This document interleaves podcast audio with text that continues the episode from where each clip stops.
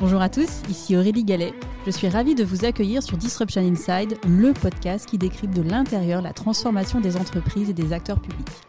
Ensemble, nous allons à la rencontre de leaders business institutionnels qui font bouger les lignes.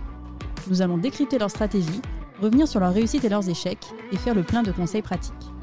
Mon objectif, vous aider à passer à l'action en vous inspirant des meilleurs. Hello à tous Cette semaine, petit snack de 5 minutes pour partager les points saillants de l'épisode avec Xavier Chardon, CEO de Volkswagen Group France.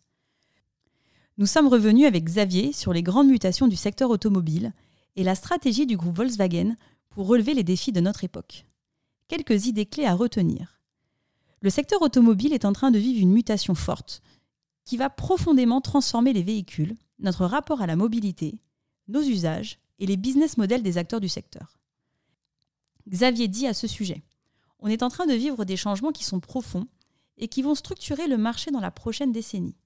C'est un changement brutal, c'est un changement beaucoup plus fort que ce que l'on a connu dans les 50 années précédentes. Il poursuit On est en train de vivre ce qu'ont vécu les personnes qui sont passées du transport à cheval aux premières automobiles. Ces mutations sont de trois natures. Xavier nous dit On est en train de basculer dans un monde qui va être électrique, connecté et avec de la conduite autonome. Ça va fondamentalement changer notre rapport à la mobilité. Dans ce contexte, le groupe Volkswagen s'est doté d'une nouvelle stratégie. Nous sommes revenus dans l'épisode avec Xavier sur deux axes en particulier. Premier axe, devenir le leader de la mobilité durable. Le second, devenir le leader mondial de la mobilité pilotée par logiciel. Sur le premier axe, devenir leader de la mobilité durable on assiste à un changement de paradigme profond. Xavier revient sur son arrivée au sein du groupe Volkswagen. Il nous dit Quand je suis rentré dans le groupe, l'ambition était de devenir le constructeur numéro un au monde. On le mesurait en production de véhicules. L'ambition, c'était de passer les 10 millions de voitures par an. Maintenant, c'est relativement secondaire. Plusieurs leviers d'action ont été partagés par Xavier dans l'épisode pour décarboner son industrie. Travail avec les fournisseurs, pour qu'ils s'engagent dans des systèmes de production qui consomment moins de CO2, travaille avec les réseaux de transport en favorisant la proximité avec les sites de production, développement de la neutralité des usines, électrification des véhicules. Xavier nous dit en 2015, quand on a lancé ces actions, on n'avait pratiquement aucun produit dans notre gamme. D'ici 2030, on aura 50 produits purement électriques. Autre levier d'action, le recyclage, notamment des batteries, qui est un sujet naturellement euh, d'intérêt et en cours d'instruction. Ou encore, diminution de l'émission carbone des concessionnaires. Xavier nous partage dans l'épisode un chiffre à retenir. On a des investissements qui sont énormes. De 2022 à 2026, on va investir pas loin de 90 milliards d'euros à l'échelle du groupe. Avec Xavier, nous sommes revenus sur l'enjeu autour de la recharge des véhicules électriques, hein, qui constitue aujourd'hui un frein dans l'adoption, indépendamment du prix, hein, qui reste naturellement une barrière à l'entrée euh, majeure. Et donc, au-delà du mouvement en cours, hein, qui convient euh, d'accélérer sur la mise en place de superchargeurs, le groupe Volkswagen souhaite démocratiser la recharge en lançant par exemple Chargy, euh, dont l'ambition est de devenir le Airbnb de la recharge en permettant de géolocaliser les bornes électriques des particuliers les plus proches. Tous ces leviers que je vous ai partagés concourent à l'objectif du groupe Volkswagen de devenir le leader de la mobilité durable. Sur le deuxième axe de la stratégie, qui est de devenir le leader mondial de la mobilité pilotée par logiciel, plusieurs points à retenir. Premier point, le software va devenir un facteur de différenciation pour les constructeurs automobiles. Xavier nous partage. Pendant des décennies, on a été omnibulé par la qualité et la production du véhicule sur le côté physique du véhicule. C'est notre ADN, mais il faut lui rajouter la couche de software qui est clé.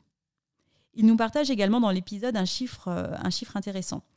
On estime qu'à horizon 2030, 20% de notre chiffre d'affaires sera dérivé du software. Cette mutation a naturellement un impact sur les métiers dont le groupe a besoin. Xavier nous dit on passe d'experts du hardware à des développeurs de software. Derrière, il faut être capable d'exploiter des données, pouvoir mieux connaître nos véhicules, pouvoir mieux connaître nos clients, et ça, c'est une véritable mutation interne. Deuxième point sur cette stratégie, 100% des véhicules neufs sont déjà connectés. Les véhicules peuvent échanger avec euh, votre smartphone, avec les autres véhicules ou encore avec les infrastructures. Les clients pourront mettre à jour ou upgrader les services dont ils bénéficient via leur smartphone. Les véhicules pourront ainsi être mis à jour afin de garder une valeur de revente plus importante. Troisième et dernier point, les véhicules vont devenir de plus en plus autonomes. Donc nous sommes revenus avec Xavier sur euh, notamment euh, Gen Travel, véhicule électrique 100% autonome qui a la particularité d'être reconfigurable en fonction de votre usage.